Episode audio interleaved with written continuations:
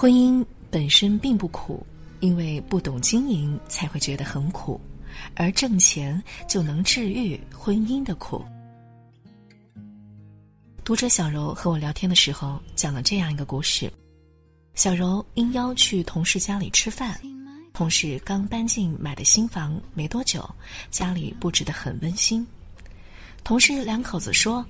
我们多年的积蓄啊，加上四个老人的帮助，一起首付了这个房子。虽然不大，但也终于有了家。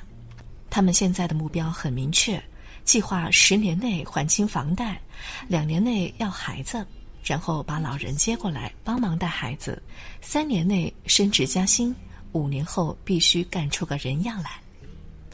同事夫妻俩很甜蜜，说话的时候时不时相视而笑，满满正能量。小柔很羡慕，想着以后也要努力挣钱买房，好好规划自己的未来。她回到家以后，看着自己的丈夫还在打游戏，桌上摆放着吃剩下的泡面。这个月的房租啊还没交，家里凌乱不堪。这一刻，小柔突然从理想跌落到了现实。她的丈夫是凤凰男。每个月要寄钱回去赡养父母，基本上存不到钱。他们的工资刚够维持现状，老家的公婆却再三催他们生孩子。可是他们没有房，没有依靠，每天为柴米油盐的琐事吵架，根本也不敢要孩子。别人挣钱还房贷，他们却挣钱替房东还房贷。丈夫还沉迷游戏，不沟通，不交流，动不动就发脾气。小柔说：“这段婚姻啊，已经把她的耐心都消耗完了。早知婚姻这么苦，就不该结婚。”我却认为，婚姻本身并不苦，因为不懂经营才会觉得很苦，而挣钱就能治愈婚姻的苦。假如小柔的丈夫能戒掉游戏，把心思都放在工作上，小柔能摆正好心态，不和别人攀比，夫妻俩制定一个小目标，总能把日子过得更好。穷并不可怕，可怕的是认命。十年前，我在中央音乐学院进修，有个钢琴老师啊，特别有气质，她长得很美，嫁的也好。我们就叫她米老师吧。米老师的老公是她大学同学，家里开公司的，有几十套房产，还有豪车。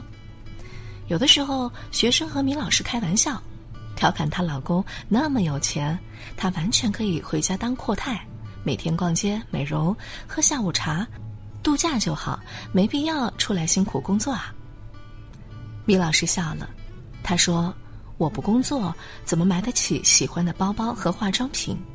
我如果每天不工作，享受高品质的生活，就要拼尽全力去讨好丈夫。如果哪一天他变心了，我还不是要靠自己奋斗？等我真的回到职场，会发现并没有我的位置了。我当时还很年轻，并没有参透明老师话里的寓意。十年后的我，以为人妻为人母，才恍然大悟：挣钱能治愈太多的苦，包括婚姻。有人说婚姻那么苦，大不了离婚呐，多自由。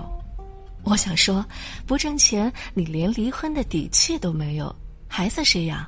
怎么养？拿什么养？这些都很现实。最近看到姚晨的一个演讲。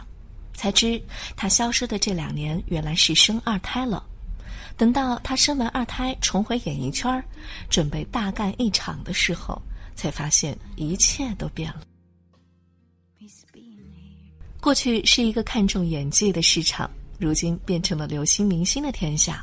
姚晨自嘲自己的年纪很尴尬。姚晨在说这些话的时候，眼神里透着不自信。我很纳闷儿。以前那个充满灵性、大大咧咧的大嘴姚晨，怎么突然就尴尬了？其实是年龄，还有突然不红了，那种焦虑的感觉，就像我们普通女人生孩子回归家庭，两三年后重回江湖，才发现江湖已经忘了我。姚晨说：“因为努力工作，我才有了选择的权利；因为当妈妈，我才了解生命的意义，也让我有勇气去面对生活的残酷。这两个身份并不矛盾。”我的解读是：虽然女人啊要为自己的生育权买单，但你也不能因为生孩子而放弃自己的事业。短暂的离开可以，永久告别职场就不行。因为工作挣钱是治愈系的，它能让你变自信、有魅力、快乐，提升你的情商、格局，也能有效的减少家庭矛盾。毕竟经济地位决定家庭地位，经济自由的女人啊。永远不怕离婚，而经济不独立的女人最怕的就是离婚。印度电影《应试英语》讲述的是一个不懂英文的妈妈，她把照顾家庭当做自己全部的生活，却因为不懂英文，在家里被老公和女儿嫌弃。后来她报了四周的英语班，在这个培训班里，女主结识了各种朋友。为了学好英语这一共同的目的，大家相互鼓励，共同进步。功夫不负有心人，日夜苦学英语的女主由零基础到婚礼宴堂上大放光芒，一席对新人用英语讲述的祝福，不仅为她赢得了众人的刮目相看，更是让她重新赢得了家人的爱和尊重。女主有一段台词令我印象很深刻，她说：“如果你不喜欢自己，就会连自己周围的一切都讨厌；如果你学会爱自己，周围的一切都会渐渐变得有吸引力。原本沉寂如水的生活，就开始变得焕然一新，变得美好。也许蜕变的过程很痛苦。”但女主的一句话令我感同身受，她说：“我不需要爱，我只要尊重。”的确，尊重是爱的前提。可惜很多人搞反了，打着爱你的名义，当着大家的面对你指手画脚，完全不懂尊重你。女人获得尊重的捷径就是挣钱。当你遭遇婆媳矛盾、丧偶婚姻、无性婚姻、三观不合，你找不到解决的办法。就可以试一下，把注意力集中在工作中，先挣钱，再慢慢想办法。挣钱能治愈一切矫情，也能治愈婚姻的苦。元气满满的一天，从早上九点钟喝着咖啡，打开电脑工作开始吧。